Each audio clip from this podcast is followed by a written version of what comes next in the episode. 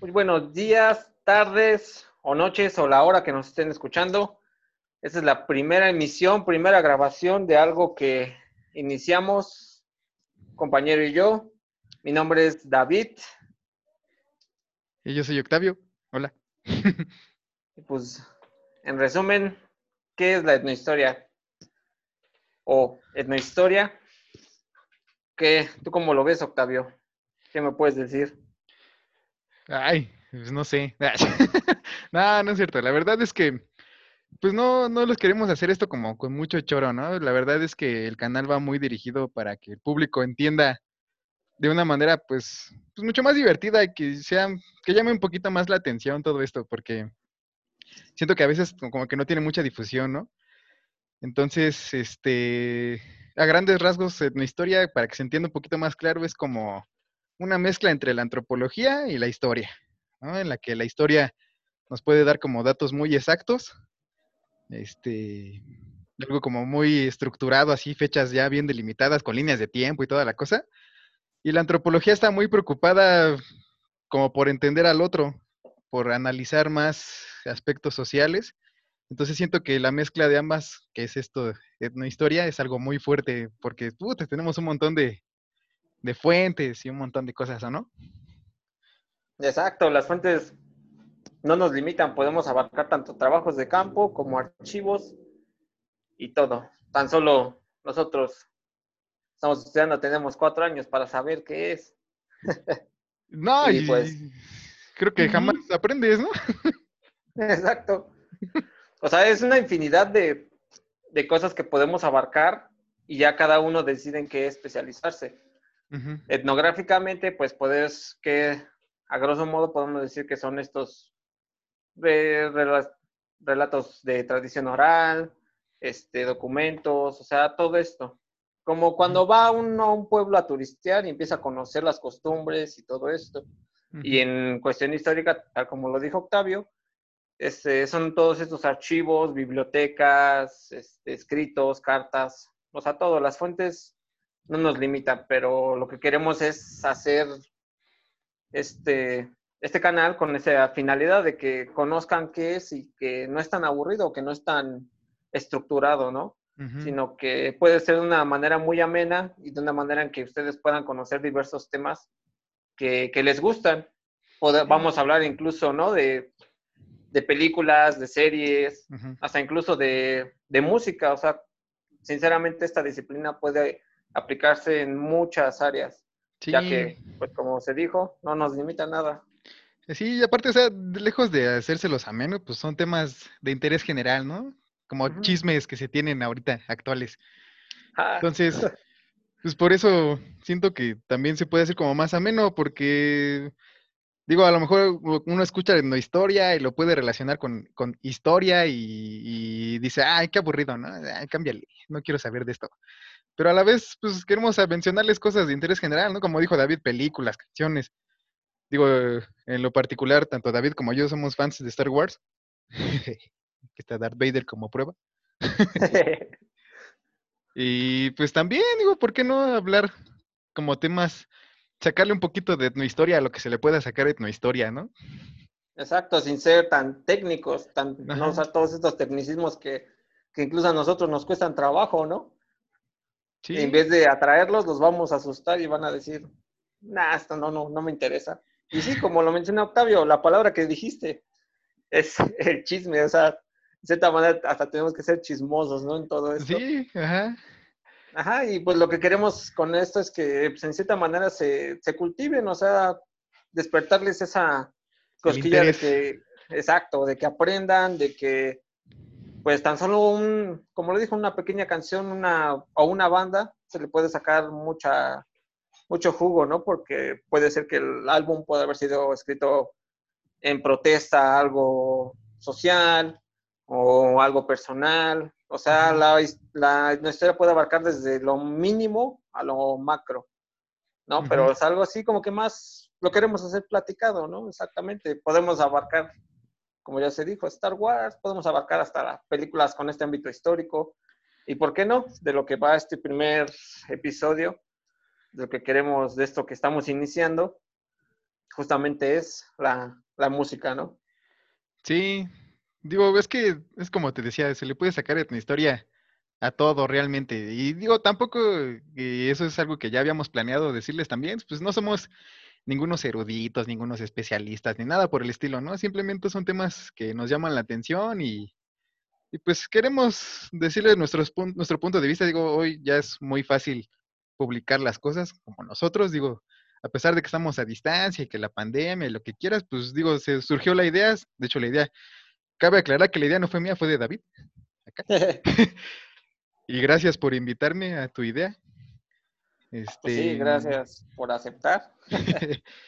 y pues sí, hagámoslo, se le puede sacar un montón de jugo a esto, digo, no, como decía, no somos ningunos expertos, pero creo que la idea la, ya la tenemos un poquito más clara. Al final de cuentas, pues es dar a conocer esto que, nos hemos dado cuenta que no, no está tan difundido. Y exacto, como que, como que ya toda esta era de información que tenemos en la palma de la mano es tanta que para cotejarla es más difícil. Tan pues solo esto, vemos esto con los nuevos pseudofilósofos, ¿no? Que, que hay un video ahí circulando en la red de una de una mujer que está sosteniendo un agua de electrolitos diciendo que esto es para rehidratar. Y en la otra tiene un agua y dice, esto no hidrata tanto, de hecho deshidrata más. Busquen en Google, te quedas, pero ¿qué bases tienes eso? O sea, nada. Y lo toman por cierto, o sea, decías, y exacto, o sea, no somos unos expertos, unos eruditos al 100%. Claro, nosotros nos vamos a basar justamente en fuentes sí. Eh, para nuestros argumentos, que ojo, somos responsables de lo que decimos, más no de lo que se puede malinterpretar. Ah, sí, sí, es algo pues, muy importante. exacto. Más que nada lo se planeó con ese afán de que despertarles esa curiosidad y dar a conocer lo que es esta, esa disciplina, porque pues al fin y al cabo no hay nada mejor que, que, que conocer y saber de lo más pequeño, o sea, esos pequeños detalles que, pues sí, que han formado la historia y lo que somos. Pues sí, y aparte que, que, conozcan y aprendan sin sentirlo como en la escuelita, ¿no? De que vas y te sientas y ahora repiten. Pues no, eso no. O sea, lo que les decimos, temas de interés general y que de ahí podemos sacarle un montón de jugo. Y van a ir, sin darse cuenta, van a ir aprendiendo. como lo decía ahorita David, pues tan siquiera de las canciones, que de hecho es lo que tenemos programado para el día de hoy, nuestro primer capítulo. Este entre paréntesis, el piloto, ¿no? El piloto, sí. Se llama formalmente. Porque, pues es que sí, o sea, como les decíamos, se le puede sacar en historia todo, tanto películas y estas cosas que ya hemos dicho. Eh, y las canciones, vaya, pues hay incluso movimientos sociales que han surgido gracias a la música, ¿no? Exacto. Sí, porque tan solo ya lo podemos ver ya en, un ámbito de aquí en México, eh, del rock, como todo, todo este boom que se dio después de la Vándaro, ¿no? Incluso, es como lo que estamos platicando, ahorita podemos decir la historia a través, la historia en México a través de, de, de estos géneros, ¿no? Porque obviamente si decimos vamos a hablar de la música mexicana, no, no acabaríamos. Tan solo con el son jarocho, con el mariachi, tenemos puta para abarcar mucho tiempo. literal. y ya dándoles como el contexto histórico de, dónde vino esto y por qué esto y por qué, cómo llegó a México, ¿no? Y ah, pues ya es un montón de información. Pero por decir esto que dices de Avándaro, pues está chido, porque pues, Avándaro, para empezar, no, no se planeó como tal, como algo meramente de rock, ¿no? Iba a ser una carrera. Exacto. Una carrera en la que se organizó un concierto previo a ella y, ¡pum! pasó todo lo que pasó, lo silenciaron y bueno. De rock y ruedas, ¿no? Que era un día el rock y el otro día eran las carreras, pero se salió de control porque si lo vemos en todo esto fue en el 71 y años anteriores Estados Unidos fue el gusto. Entonces literal era el gusto mexicano, ¿no? En, esos, en esas épocas. Pues sí, porque, pues, digo, también en México estaba reciente lo del 68, el halconazo, o sea, cosas como un poquito fuertes que, acontecieron en, nuestro país y a eso viene el avándaro y empiezan a cantar con canciones con una letra un poquito de protesta, si lo quieres ver de esa manera. Y pues obviamente, ¿cómo no va a despertar nuestro interés, no? A la hora de querer analizar esas fuentes. Eh, sí, eh, que como lo dijo, como lo dijo Alex Lora, ¿no? El rock siempre va a incomodar. o que literal el rock va a existir hasta que se acabe la corrupción, o sea, ya era... que si lo vemos desde anterior, anteriores años, todos estos, los, los llamados café cantantes, ¿no? existían en la Ciudad de México, que lo más irónico es que uno pensaba que, que por simple hecho de tener bandas tocando ahí se vendía alcohol y no, eran lugares así muy, ¿cómo decirlo? Como lo que ahora vemos los cafés de jazz, o sea, era gente que iba muy sanos, a escuchar música. Ajá, ya es que hasta se les servía café y todo esto. Ajá, ajá. Que ya ves, lo, lo, más, no, no irónico, sino como que el que empezó todo esto fue Javier Batis, con uno de los socios de Los Locos del Ritmo, que crearon esta idea de hacer un espacio para la música y para la juventud de esa, de esa época, que incluso cabe destacar que no, no eran canciones por así decirlo, originales, ¿no? Eran todos sí, eran covers, ¿no? Ajá, de estas bandas de Estados Unidos. O sea, no había como que algo, digamos, lo original, todas estas bandas de, covers. Y eso aumentamos el movimiento de los hipitecas y el rock chicano, o sea, que eran de mexicanos que tocaban covers de bandas de Estados Unidos. O sea, como que podrían, ajá, podríamos decir que ahí como que no tenía una identidad al 100% esta, esos inicios del rock mexicano. Bueno, no lo podríamos denominar rock, sino estos movimientos musicales. Pero eso que dijiste de, los café cantantes y que haciendo relación a que era como Lozano, luego me llamaba la atención que encontraba imágenes así de los chicos alocados de antes, ¿no? Y salían acá dos, la parejita, ¿no? Uno bien con su trajecito, el chavo con su trajecito y la chava con su vestidito y acá brindando con una coca, ¿no? Los alocados de hace cuántos, de hace cuántos años, ¿no? Los destrampados, acá con sus galletitas, su café. No, y deja de eso, tan solo el movimiento de caderas ya era algo obsceno, ¿no? no sí. Moverte como Elvis, moverte, dar un movimiento sugestivo de cadera ya era todo. Ajá. Ahora, ahora resulta, ¿no? Que, que, Elvis Presley, según aprendió a bailar eso gracias a un niño que estaba mal de sus piernas, ¿no? Por sí. Le decían el rey. exacto, sí. Pero sí era, ya es, es, exacto cómo vemos los contextos históricos, sociales, de cómo van cambiando, ¿no? Sí. Ahorita ya literal, pues ya, ¿qué tenemos? Ya, si no bailas, si no le perreas, puta, no. Mm, bueno, pues es que, es que creo que también por eso se pueden hablar como de temporalidades históricas, porque a final de cuentas todo es una moda, ¿no? Exacto. Esta moda duró en los ochentas, esta moda duró en los noventas, y bueno, ahorita eh, en estos tiempos parece ser que es el reggaetón y ese tipo de cosas que, bueno, a mí en lo personal no, no me agrada mucho que digamos, ¿no? Pero, mm. bueno, ya eso ya es subjetivo, es personal. Este, Exacto, ¿eh? Sí, sí, sí, sí, sí. ahorita hay que aclararlo bien, ¿no? exacto. Este, pero bueno, o sea, no deja de ser una moda y habla como de la temporalidad y el contexto social que se está manejando hoy en día y, bueno, quizá ahí sale nuestra, nuestro lado antropológico, que es como lo que les decíamos hace un ratito. Porque inclusive muchas personas sí llegan a decir, ay, es que, no sé, este, el reggaetón es música de así de eh, que denigra a las mujeres y no sé qué tanto, ¿no? Eh, digo, eso es muy sonado, pero a la vez hay música como que siento que ya analizan mucho, mm, como que hacen un estudio de mercado y dicen, ay, este ritmo pega. No, no, no, no importa tanto como que ya la letra o esto, porque este ritmo pega, ya vimos que estadísticamente esto les gustó y lo empiezan a sacar. Inclusive ya se podrá hablar más como de un consumismo, ¿no? Exacto y eso es lo que, lo que dices, o sea, es algo que incomoda y lo ves hasta mal. Y regresando a este tema, el, ya después de la Vándaro, ¿quiénes eran los malos? ¿Quién era el obsceno? Pues todo este movimiento de, del rock que sucedió posteriormente en la Vándaro, toda esta censura que ocurrió.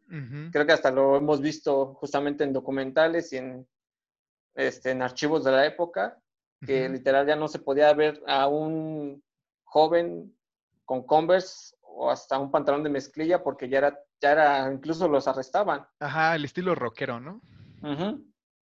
Sí, ya era mal visto. Exacto, y, y, de ahí, pues como lo dijeron, no, no se callaron, no, son, no bajaron las manos y nos vamos a esto, ¿no? los denominados hoyos funky sí, con tinta blanca. Es que deja más de como de la imagen que daba uno que escuchaba el la música, sino más bien la música como tal fue privada, ¿no? De que dijeron, ah, ¿sabes qué? Esto está como mal y te voy a bloquear, te voy a privar de esto. Y por eso, como dices, surgen los hoyos funky en los que las bandas se vieron como la necesidad de como querían seguir tocando, querían seguir diciendo cosas y esto con sus canciones.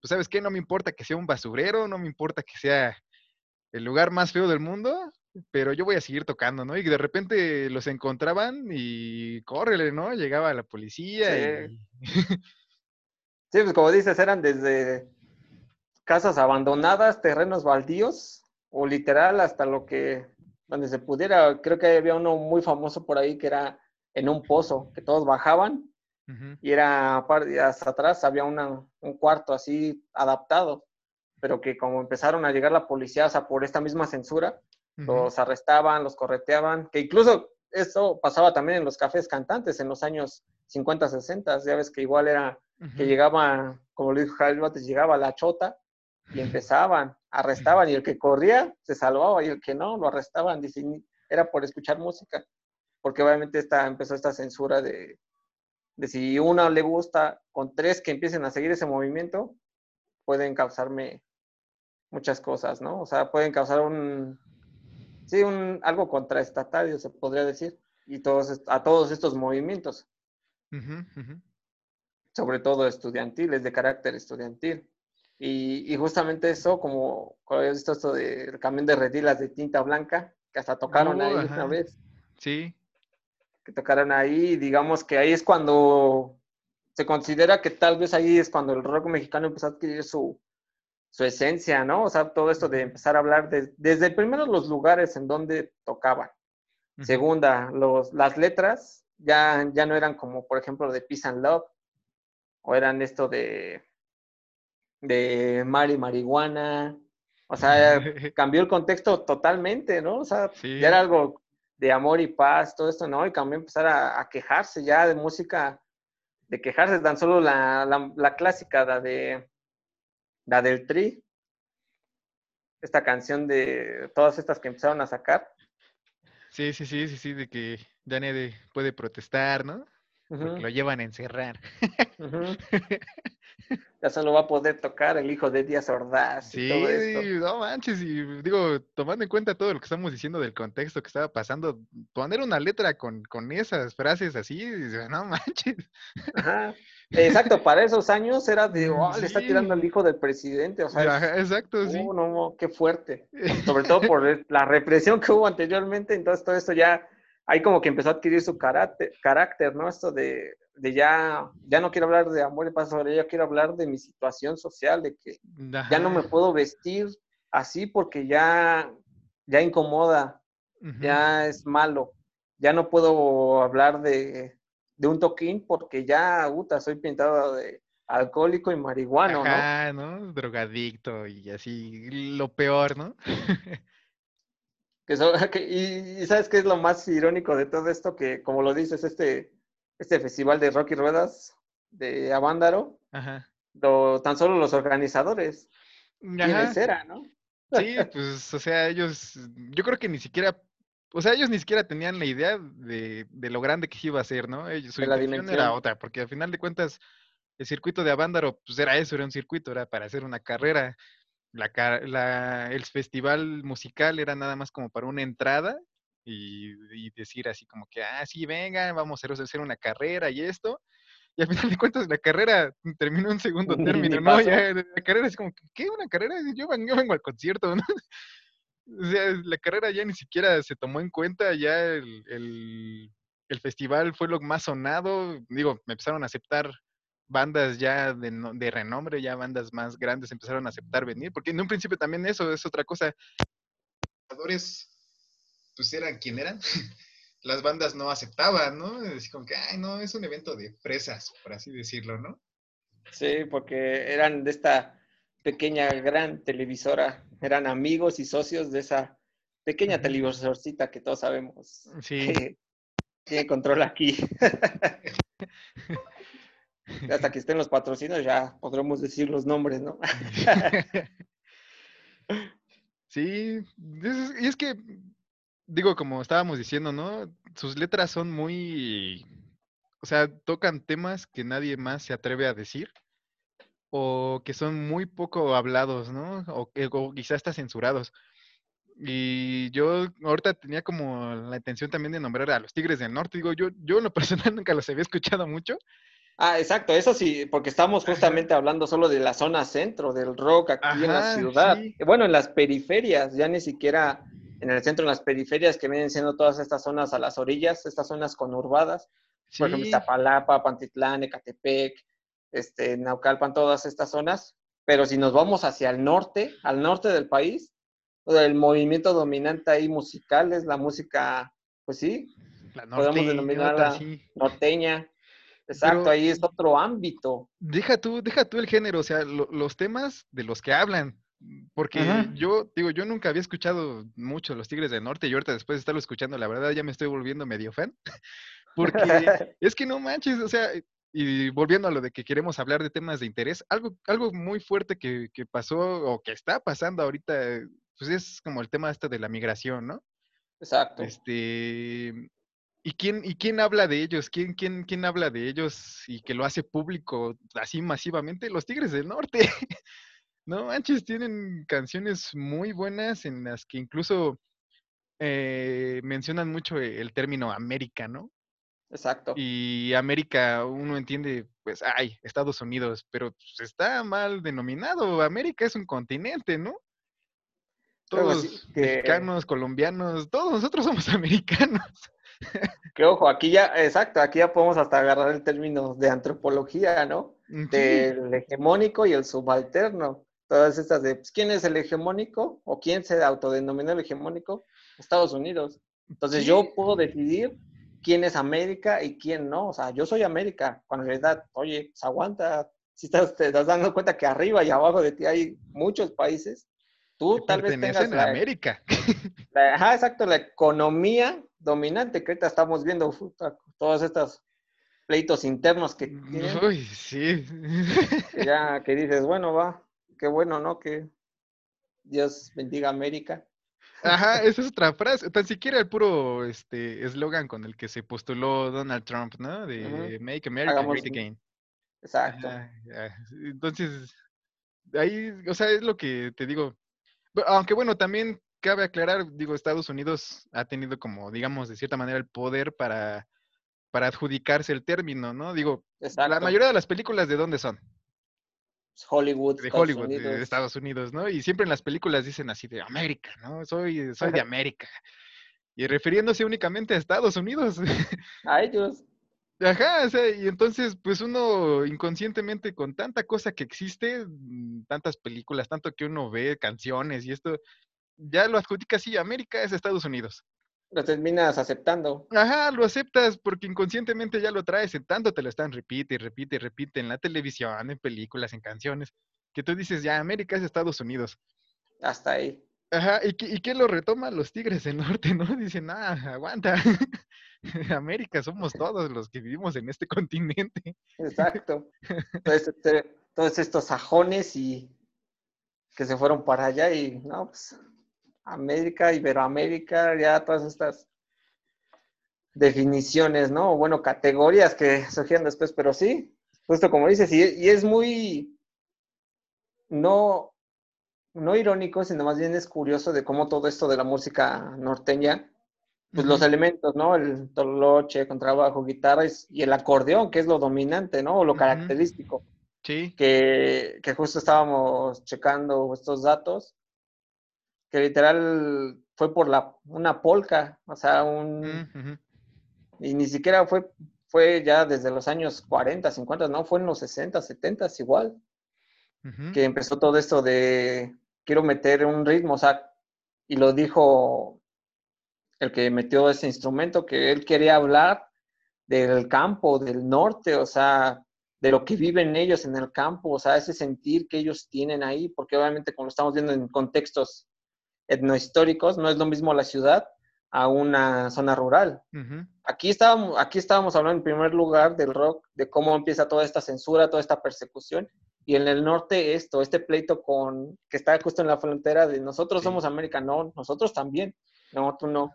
Oye, pero pues este, ¿qué tranza? Y entonces hay distintas maneras de expresarse y creo que la que amarró más fue este, esta música, ¿no? Y pues lo que, los que tienen estandarte de este género, pues es este, los Tigres del Norte, que incluso en el, estuvieron en este festival de Vive Latino hace hace cuatro, tres años, no sé, no he podido hacerlo bien. Pues yo, yo también no, no me acuerdo bien. Pero lo que me comentan es de que literal tocaron más tiempo del que les habían dado, porque fue, fue tan masivo que hasta ellos se sorprendieron de la aceptación que tenían aquí en la Ciudad de México. Ajá, y es que yo, yo, lo, yo lo veo como de ese lado, te digo, yo no conocía mucho de los Tigres del Norte, yo, pues no, o sea, nunca, lo, nunca le había prestado atención.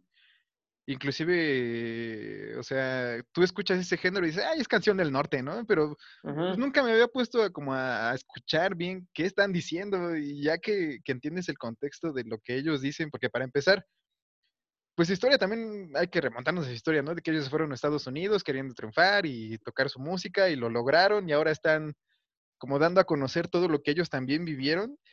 y eso está también padre, digo, porque si, si nos regresamos a qué es la etnohistoria otra vez, pues es también explicar la, historia, eh, la historia que no fue contada, ¿no? O sea, una historia que, que, aún no, no se da como a conocer.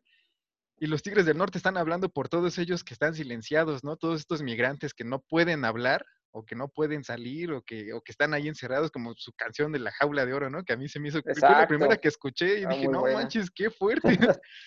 Porque tiene toda la razón, ¿no? O sea, quizá esté bien económicamente, quizá le está yendo muy bien, lo que quieras, pero pues no tiene libertad.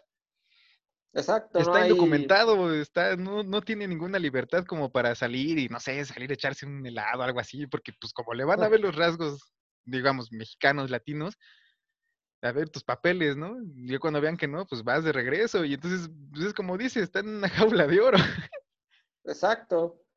Y tan solo de lo, otro tema, justo el punto que tocaste, esto es un poco lo que es la historia, también esa es la historia que es darle historia a aquello que se cree que no lo tiene. ¿Por qué? Porque simplemente hay veces que no lo vemos. ¿Por qué? Porque no lo estamos viviendo o no, no, o no tenemos un conocido del conocido que le contara algo, ¿no? y, es, y podemos tomar esta tradición oral de, que podemos escuchar de sus experiencias a partir que estuvieron en Estados Unidos, porque obviamente una cosa de los que, por ejemplo, no han viajado a Estados Unidos, yo tampoco, ¿no? Para que no sepas. Yo tampoco. Es esto de, de una cosa de la información que sale de allá para acá, de lo que se nos cuenta de todos los mexicanos que viven allá. Pero ya cuando le preguntas a un mexicano o conoces a un mexicano que vivió allá, ella te puede dar esta, estos datos de cómo en verdad ya es estar ahí, o sea, esto, esta, como digamos así, ya estando en el campo, ¿no? O sea, ya todo esto, esta etnografía, ¿no? De cómo tanto desde una pequeña, desde una pequeña comida hasta la forma de trabajar es distinta a la de aquí, o sea, es a lo, lo se adentran a lo desconocido, ¿no? Ya tenemos esas, esas fuentes. Y, y también esto que tocan los Tigres del Norte es lo de, pues todo esto de Camelia la Tejana, o sea, todos estos, los que podremos denominar bandidos sociales, ¿no? Tal vez. Ajá, un término muy romántico. Sí, si lo queremos decir de una manera, ¿no? Bandidos sociales, me gustó eso. Pues, o sea, ¿cómo, cómo se le dedican canciones a ellos, ¿no? O cómo cuando, pues sí, o sea, puedes decir es música del norte, ¿no? Pero no, no es exclusivamente del norte, porque nosotros lo podemos ver desde, desde la Ciudad de México y es algo, estás hablando para los mexicanos, o sea, estás hablando de que, porque a lo mejor tú tienes un amigo, un hermano, un tío que vive allá y dices, pues la puede estar pasando mal y, y los que están allá de pronto dices, oye, pues extraño las, pues sí, la música de allá, todo lo que se produce y de pronto, puta, los tienes yendo a cada rato allá y, justo como lo comentabas, ¿no? De ver a los, a los mexicanos viendo una banda mexicana, una agrupación mexicana hablando del día a día, ¿no? Sí. Justo como se había mencionado. Sí, inclusive recién acabo de ver un documental en Netflix, bueno, un concierto que subieron que fueron a la prisión de Folsom.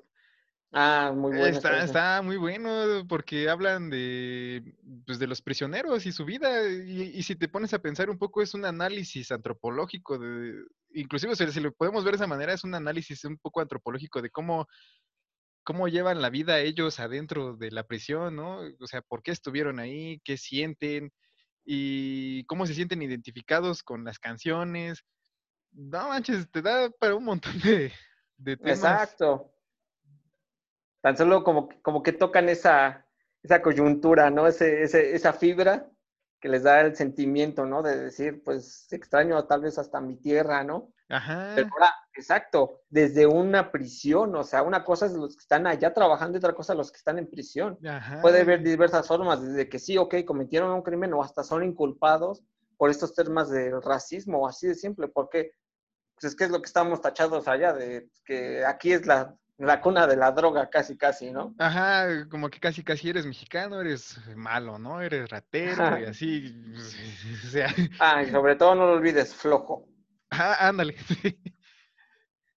Pero sí, y, y, justamente es eso de cómo la música toca estas, estas fibras que nos hacen dar ese, pues sí, sentimiento, hasta podríamos denominarlo un nacionalismo, ese sentimiento Ajá. mexa, ¿no? Sí, sí, sí. Que, retomando todo esto de, del rock, por ejemplo, aquí lo podríamos ver, mm, por ejemplo, a mí la, banda que me llamó mucho la atención desde niño, y eso porque la escuchaba por, no, ni siquiera por mí, dos hermanos mayores que nos llevamos una diferencia de edad, entonces ellos están en la secundaria, yo un niño, puta, es puro rock urbano, ¿no? Vámonos a esto. Por ejemplo, La Maldita Vecindad. Tan solo de, desde el nombre que ellos se denominan que, la, que lo sacaron por estas vecindades, que era, que incluso todas las podemos ver aquí en la ciudad, ¿no? Esto de estas vecindades de, pues sí, que vive gente de no muchos recursos, que se les denomina ahí viven los pobres, ¿no? Se denomina la maldita vecindad y los hijos del quinto patio, o sea, porque eran hasta de patios inmensos, y entonces decían, los que viven más hasta atrás son los más pobres, ¿no? Sí. Y este, ahí nos está hablando ya de una, de una etnografía de cómo, se, cómo describes a la ciudad. Y por ejemplo, aquí, su, su segundo disco, ese disco a mí me, me, gusta mucho porque tan solo tiene una canción que se llama Un gran circo y ahí te están describiendo lo que es la ciudad. O sea, te mm. dicen, puedes, puedes encontrar desde que, desde que pide una moneda, desde que hace malabares para ti, haciéndola del payaso en cada esquina, o sea, te va describiendo la ciudad de todos estos vendedores, ambulantes, todo eso de, y cómo eso se convierte en un gran circo, ¿no? O sea, verlo de una manera tal vez hasta, pues, no, no muy mala, sino de una manera tal vez hasta alegre, ¿no? Que hasta se dice de, mientras más pobre, más alegre eres, ¿no? ¿Por qué? Porque pues, es esta, esto, esta canción refleja mucho eso de cómo, cómo podemos ver la ciudad como un gran circo por todos estos los payasitos de crucero, los malabaristas, o sea, todo esto. Y justamente te vas a, la, a los Tigres del Norte y hablan de todo esto de, de estas canciones que te quedas, ok, son distintos ámbitos que puedes vivir en un solo país. Y Tal vez no el 100% el mismo contexto, exacto. Sí, pero, pero volvemos a lo mismo, te están diciendo algo que nadie más te dice. O sea, tú prendes una, te prendes la televisión y vas a ver que la novela, ¿no? Y que, ay, sí, José Eduardo, yo te amo, y entonces y cosas así por el estilo, que, que, que, que, los que producen esas cosas, digamos, saben qué es lo que la gente quiere ver. Pero, o sea, si ya quieres decir una realidad, pues digo, esa es una buena manera de expresarlo y, y porque aparte, como lo decía también antes, es de una forma masiva, ¿no? Estás dando a entender una realidad y no manches, la, pues, la música tiene un pegue total. O sea, ¿quién, no, ha escuchado a La Maldita Vecindad, a Los Tigres del Norte, Panteón Rococó? O sea, un montón de bandas. Exacto, ya hablando de todos estos contextos sociales y, y, justamente como, como lo estábamos hablando, ¿no? De esto, ¿no? De, porque el simplemente hecho de que tú no lo vivas o de que tú no lo veas, no significa que no existe. Que no sea, verdad. Exacto, o sea, ahí justamente a esto vamos. O como esto que, ajá. como esta parte de, por ejemplo, también tenemos esta banda Molotov, ¿no? Que, que, fueron los primeros, bueno, no podríamos decir los primeros absolutos, ¿no? Pero que sacaron canciones en un aspecto, en un momento social más agresivo, ¿no? Que hasta ellos mismos lo dicen en un documental de, pues es que ya estábamos literal hasta la, hasta aquí. O sea, ya estábamos hartos de que no podías decir nada, no podías ni vestirte normal. Este, con una chamarra de cuero porque ya eras tachado de tal. Dice, pues ya estábamos cansados de, de, toda esta parte del gobierno, todo esto, y tan solo esta canción, la de Gimme the Power, puta, te expresa un buen de cosas y tú cuando la escuchas y dices, sí es cierto, o sea, todo esto lo que te dice tan solo de nosotros podemos, ¿por qué estar siguiendo a una bola de esos? Sí. y ahora si hablamos de censura, o sea, también Molotov, yo creo que es también un punto de ahí, ¿no? Como una pauta de, si hablamos de censura hoy en día, también Molotov, ¿no? Inclusive ellos mismos lo dicen, para poder sacar sus primeros discos, ellos tuvieron que ingeniárselas también, ¿no? Exacto. Que ya es que todo este concurso de Coca-Cola que ellos ganaron, pero decían, oye, nadie los quiere producir por las letras. Ajá, Cámbiala tantito, ¿no? Porque les, o sea, quieras o no, es un tema que nadie quiere escuchar. A veces que es como la frase esta de la verdad duele, ¿no? O de que literal nada, ninguna, ningún productor se quería aventar el encargo, ¿no? De, sí. Pues a ver, yo me lo he hecho, ¿no? O sea, tuvieron que buscar ya hasta que pues lo obtuvieron y sacaron este de en donde jugarán las niñas en el 97. Y justamente empezabas a tocar esta, este gobierno que, que tenías de Cedillo, pero tienes a tu del año de sección anterior, que era el famosísimo innombrable, ¿no? pues, ay, ya me empecé a trabar. Pero sí me, escucho bien, ya me veo otra vez bien. Sí. Ah, bueno. Perdón, los errores técnicos es el denominado piloto. Es el piloto, ustedes las, las vicisitudes de, de todo esto por la pandemia, ¿no? Tenemos que hacerlo a distancia y pues es para difundir y para pasar un rato ameno, ¿no? y yo creo que ese también va a ser un tema, quizá no para el que sigue, digo, ya, ya lo iremos platicando, pero pues también, ¿por qué no hablar, no? De las redes sociales o de algún tema que nos vaya surgiendo, digo, porque como lo decíamos también al principio, ahorita ya con tanta cosa que existe, podemos dar a, darnos a conocer, dar un montón de información a conocer. Ojo, o sea, no, no crean todo lo que ven. Siempre Ni siquiera tal vez a nosotros. ¿no? traten de verificar. O sea, fórmense un criterio. Lo que queremos hacer con esto es que formar un criterio y, sustentarlo, argumentarse y, pues ya, y sobre todo en base a esto, pues conocer un poquito más. Pero volviendo un poco al tema, sí, esa canción de Gimme the Power, que cuando fue en su, su última presentación en el Vive Latino, que cuando la tocaron el grito de Viva México, dice que fue muy cañón. Y es igual, eso te crea como que ese, ese sentir, ¿no? De que dices, ok, sí, estoy viviendo todo esto. Y sí es cierto, los de la clase alta son los que te están ahí, ahí, ahí, ahí. Y a la vez, pues, lo que decías, ¿no? El sentido de nacionalismo, o sea, hacerte sentir como que, ah, sí, esto soy yo. Ajá lo estoy viviendo, o tan solo también otra canción que, no te haga bobo Jacobo, dándole a Jacobo Saludowski, o porque hasta creo que lo habían dicho, ¿no? Que él era el, top en sus, las noticias de, esta televisora. y, y pues por la...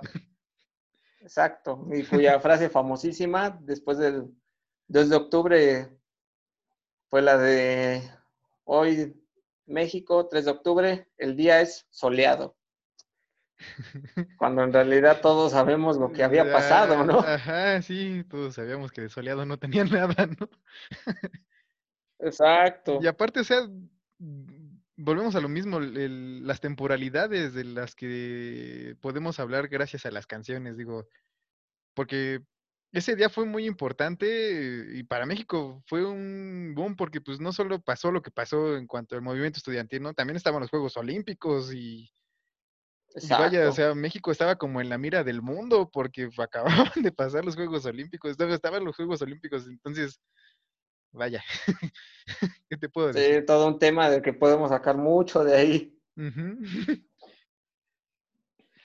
Pues y, bueno. y, eso es a lo, a lo, que vamos, cómo estas distintas realidades están reflejadas no solo pues, en, una agrupación, sino en movimientos musicales de, de, tales a tales años, porque igual si nos vamos a, a una combinación entre norte-sur, podríamos hablar esto de, de, control machete, ¿no? Este, este ritmo de que habla de México o habla en términos mexicanos, pero con ritmos estadounidenses, ¿no? Lo de, toda, claro, una influencia de Cypress Hill. Me comprendes Méndez, todas estas, con este hip hop, que está muy, está, está muy bueno todo esto. Pero, o sea, sí vemos como distintas formas de expresión musical reflejan una realidad o algo que quieres decir que obviamente no estamos diciendo que solamente a través de la música, tenemos hasta en películas, literatura, hay todo esto. fin, que es también lo que les decimos, que por eso esperemos que sí les llame la atención todo lo que les estamos diciendo y lo que pensamos decirles, porque es lo que queremos darles a entender. O sea, de todo hay que sacar, de, de, todo lo que existe, se le puede sacar información, de todo. De todo, de todo, de todo, de todo. Y digo, quizá ya ahorita también para ir concluyendo, llevamos de más de media hora y se nos pasó bien rápido.